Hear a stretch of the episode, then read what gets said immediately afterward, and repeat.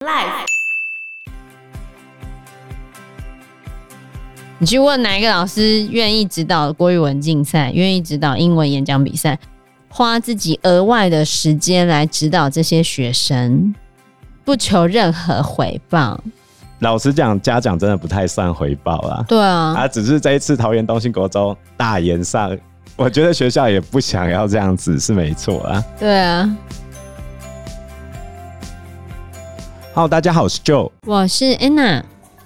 最近百万 YouTuber Chip 便宜大大，便宜网红，对，便宜网红，他做的一件事情呢，上了全国的版面。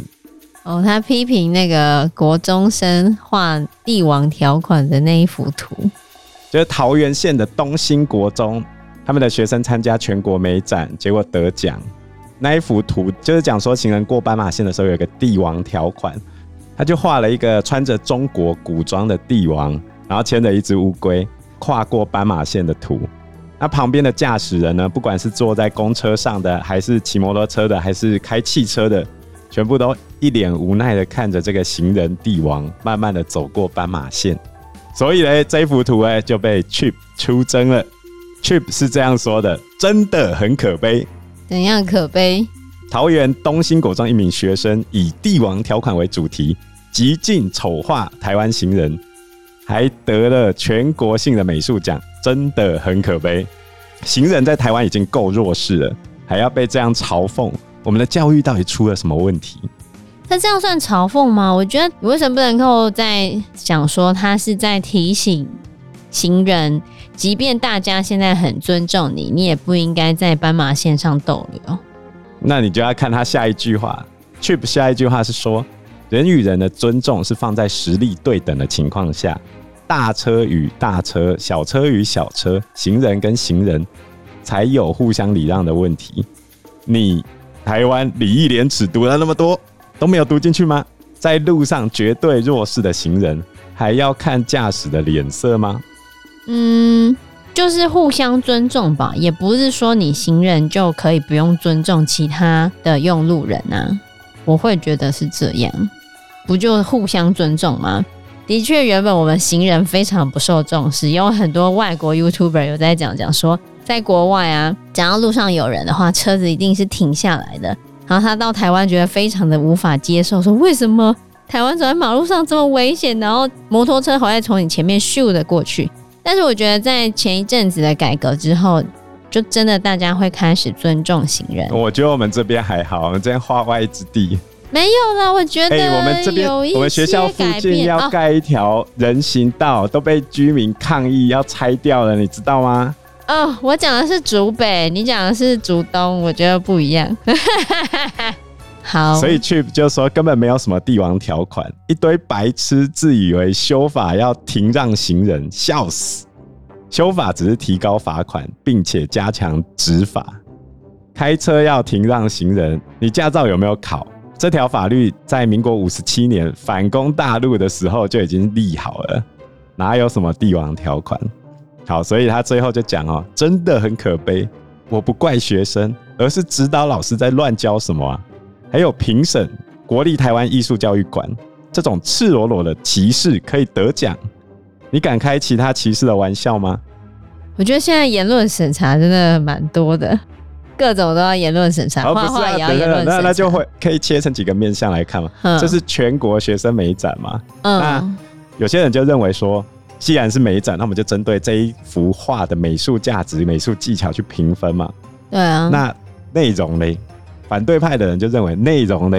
好，那我今天讲一个极端的例子，我用很高的画技啊，举例来说，我们不要讲纳粹那么极端的例子，因为纳粹这个符号一定是错的嘛。嗯。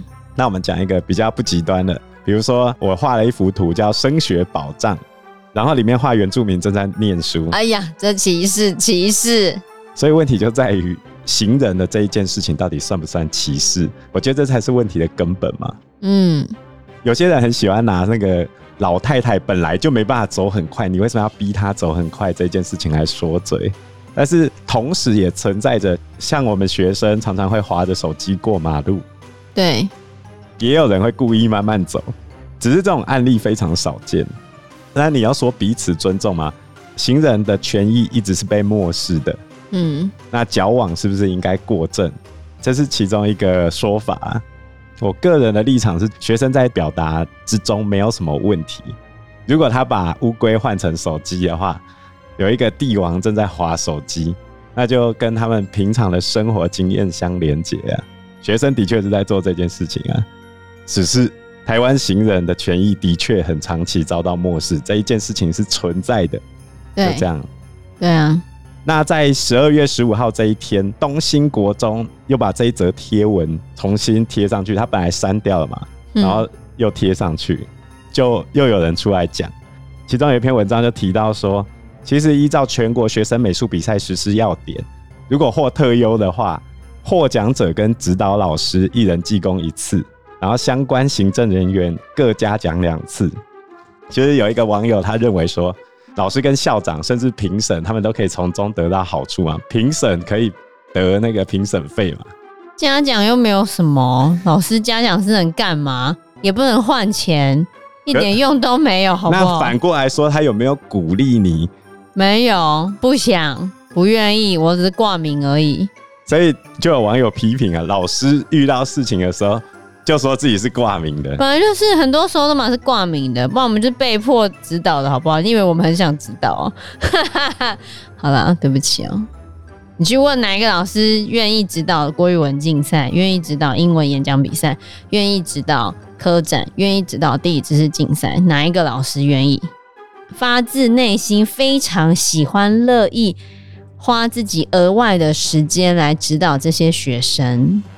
不求任何回报。老实讲，嘉奖真的不太算回报啊。对啊，啊，只是这一次桃园东兴国中大炎上，我觉得学校也不想要这样子，是没错啊。对啊，只是某种程度上就是，哎、欸，你看风向现在站在学生这边嘛，嗯，然后他们又把贴文贴回来，那现在身为弱势那一方的人就会想说，谁弱势了？现在变去弱势了？风向不在他那边嘛？哦，风向转了。对对啊。就会觉得说，哎，你现在是故意挑衅我就对了。也有人这样想啊，好不好？我觉得大家想法百百款啊，对啊，你不能限制别人怎么想。那你就要去讲这一幅图里面到底有没有涉及什么歧视，那就会出现很多伦理学派的讨论。只是说，交通规则在伦理学上面是属于义务论体系，就是行人过马路的时候好好走，走得很快，可以是一种道德义务。什么叫道德义务啊？就是做了对，但是不这样做，它是有错的。这是第一种。再第二种是把行人过马路时要快快走当一个超义务行为。什么叫超义务行为？就是你不这么做是没有错的，但是做了大家给你拍拍手。你觉得是哪一个？超义务啊！如果是超义务行为的话，那正常速度走会怎样吗？不会啊。那走得快，驾驶人给他谢意有问题吗？啊、对他点点头。嗯，所以他到底是义务行为还是超义务行为？又没有被明确定义。对，这就是一个讨论的过程啊。对啊，那你不能让整个义务的体系固定说你认为他是这个样子，行人有义务过马路快快走，那你就会造成整个体系的僵化。我没有要跟你讨论，你过马路就是要很快啊。对啊，如果你是开车的人，那你就应该对愿意快快走的行人拍拍手、点个头、笑一下。是啊，这样才会促进社会的良善沟通啊。对啊，不然你就只会打造一个大家都不愿意接受的体系。所以回头来看这一幅图，我觉得它的架构上，或者是它歧视上的这一件事情，你如果说它是一个很严重的歧视的话，那我觉得有点太过沉重了。对，就是没有到。那么夸张，个人是这么认为啦。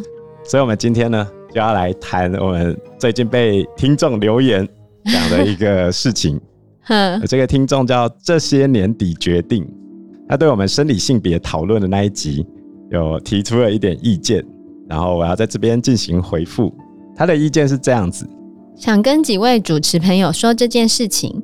对于某些内心不够坚强且心理建设不足的跨性别男性或女性而言，生理性别对他们来说是一块无法触碰的禁忌地带。对一般人来说，或许性别这件事不算什么大不了的事情，但对于跨性别者而言，这可能是影响他们一生的关键之一。这些人从小就被强迫以生理性别被定位，这样的压抑和认知错误，可能导致深深的创伤。有些人甚至可能在面对这个问题时，产生自杀的念头。生理性别不仅是他们内心最深的伤痛，更是可能造成心灵深处创伤的根源之一。在交谈中提及这个敏感的话题，可能对他们造成难以弥补的伤害。或许我们可以想象，对每个人来说，都有他们各自的心灵创伤和痛苦。但对跨性别者而言，这个痛点尤为敏感和沉重。希望你们能理解。关于这个问题啊，我要严肃一点来讲，就是为什么我们会做这个生理性别的议题？我们是比较希望站在中间。然后让光谱两端的人可以互相认识，但是站在中间去介绍这件事情的时候，不可避免的弱势那一边的人有可能会因此受到伤害，这个不是我们的本意。但是如果有人因此受到伤害，我们很愿意致歉，这是我要讲的第一件事情。那再来第二件事情是，其实当中间派的人非常痛苦，因为在光谱两端的人都会骂你。举例来说，挺跨性别者的人会来说：“你们怎么可以谈这个议题？”嗯，如果他受伤了，你怎么办？然后站在光谱另外一端的人就说：“你怎么可以谈这个议题？”对，这种人根本不存在，他是有病的。可是如果没有谈的时候，学生要怎么认识呢？所以我现在要讲的就是这个问题。当我们站在中间派的人不去谈这个问题的时候，呃，举例来说，我们前几年。竹北这边一直在讨论的就是彩虹妈妈的问题。对，他们会进到校园去，他们还自编性别议题的教材，然后对对同性恋或者是跨性别者有他们自己比较严苛一点的论述。嗯，那在他们不断的传教的同时，其他的中间派。为了各种原因是不能讲的话，那于是呢，学生的学习过程中，如果他刚好遇到彩虹妈妈，而且还上了好几年的情况之下，他就只会听到其中一边的声音。但是我的出发点是希望两边能够互相理解，这一点是我们的初心。其实你看美国的状况，像 BLM 运动，或者是像现在 SJW 运动，多元性别这种议题不断的进入美国校园之后。就好像我们在一百二十八集里面提到的 J.K. 罗琳这种取消文化不断的出现，还有像迪士尼 Marvel 最近在小美人鱼啊、惊奇队长这些电影票房的失利，其实你可以看到社会大众并没有完全接受，没有那么接受这么左派的看法啊，应该是这样说。所以我的立场是我希望两边可以试着进行沟通。但是在这沟通的过程中，我不知道谁会受伤，谁不会受伤，这一点真的很难拿捏。就好像现在我在班上跟同学讲话，我也必须要非常小心，因为我不知道谁会受伤了。我也许根本不是在讲他，就像我们之前的告五人事件，我只是在班上问说，你们班有没有比较边缘的人，我可以来协助他分组处理。不是说比较需要帮助的人，不是，我是讲边缘啊。哦，好。然后因为“边缘”两个字，所以那个小女生隔了一年之后感受到她受伤了。两年，一年多。嗯，对，那就回到去评价学生的图画的问题啊，就是言论自由的界限在什么地方？谁什么时候会遭受到伤害？谁不会受到伤害？你开我玩笑可以，我开你玩笑不行。即使是同一句话，可能会有不同的效果。这一点应该是大家都会承认的吧？对啊。这就是我看到听众留言一直在反思的问题。那我还回头去听听我到底讲错了什么，有没有什么会冒犯到别人的话？我觉得这真的蛮难的。嗯，但是反过头来说，我也理解这些跨性别者他们受到压迫的立场。我不敢说我每一句话讲的都对，但是我希望。在这么保守的教育场域里面，其实我做这个议题是非常非常挑战这一个体系的。嗯，包含我讲给我同事听，他都不能接受。我即便在上健康教育或者是辅导课，因为我们的原本的辅导课本就是在讲多元性别，哼，大家要彼此包容的这件事情，其实很多同事是无法接受的啊。我甚至有看过人家把我们现在国中的教材直接拿出来骂的贴文，也就是说，这光谱的两端本身就是水火不容，这也是造成这些跨性别者或者是同性恋者，他们身处在受压迫框架的主因。哦，讲到这个就非常复杂，当然背后有很多女性主义的理论在后面，只是说，总而言之啊，我不要讲那么严肃的理论，重点就是。我希望两边可以冷静下来啊！大家都不想冷静，算了。我的目的是试着让光谱比较偏向不愿意接受的人，可以稍微往回拉一点点，这是我的初衷。嗯，如果讲错什么，真的我愿意道歉，这是我的想法啦，也跟听众进行沟通。我并没有要伤害任何人的意思。嗯。因为我看这个听众的文字，我会比较，我不知道我有没有会错你的意思。但是如果您认为是根本不要去谈这个议题比较好的话，那就跟我一开始讲的初衷是不太一样的。因为我希望可以把光谱另外一边的人稍微往回拉一点，这样子。毕竟学校的场域就是非常的保守，如果没有谈论这一块的话，他们是不会去接触到的。我必须老实讲。